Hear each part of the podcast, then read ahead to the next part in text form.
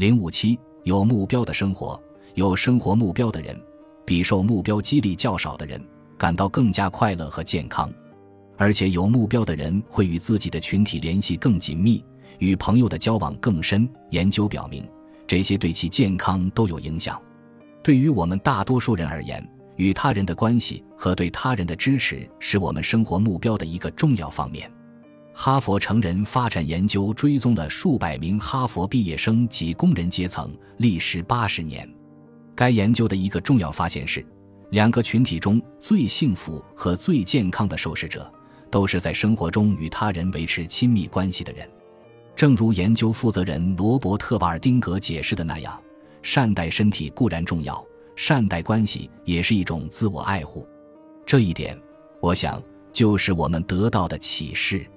确诊癌症或任何其他危及生命的疾病，通常会让人们再次与所爱之人联系，重新确定生活的轻重缓急，发现并界定清晰的生活目标。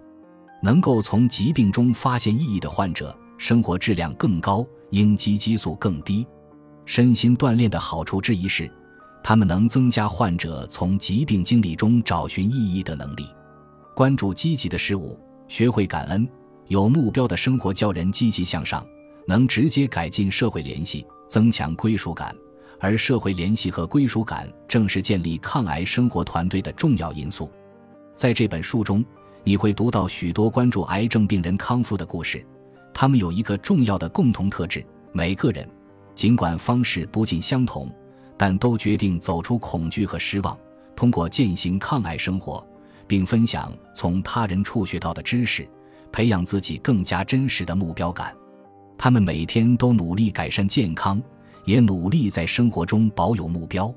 癌症威胁生命，从这种经历中找寻积极的意义。实属不易，愈后残酷时将会更难。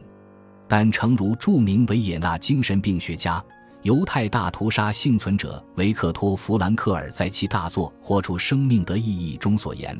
从某种意义上说，在找到意义的那一刻，苦难便不再是苦难。”艾奥瓦大学的苏珊·卢特根多夫及其团队研究了两大类幸福感的不同生物学影响：新生幸福感。由追求生活目标和意义而产生的幸福，人们根据支持自己的核心价值行事，并根据真实自我或精神对其调整。享乐幸福感源自人们最大限度地享受了个人的快乐。健康人群中，与体验更多及时满足和物质成功带来的幸福感的人相比，体验更深层次幸福感的人的炎症基因信号更少。但两种幸福感均与更低水平的抑郁有关。卢特根多夫及其团队发现，卵巢癌患者中，体验新生幸福感更多的女性，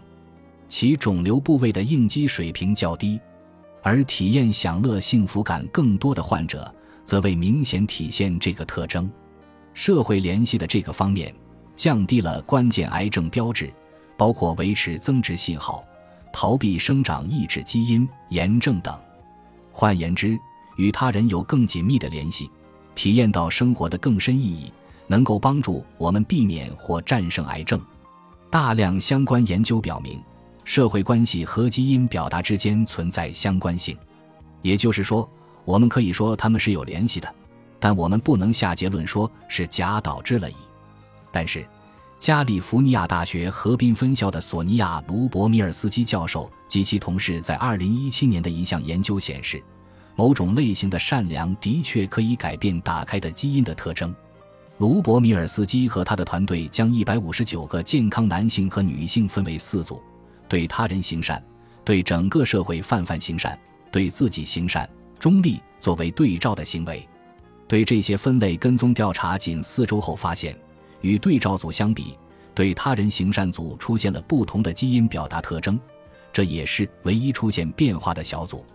该组人群的炎症基因信号降低，抗体应答有关的基因增加。这是我们第一次有科学证据证明对他人友善影响我们的基因可以预防疾病。该研究作者的结论是：这些研究表明，亲社会行为与白细胞基因调控有因果关系。该研究有助于绘制个人行为和身体健康相关联的分子路径图。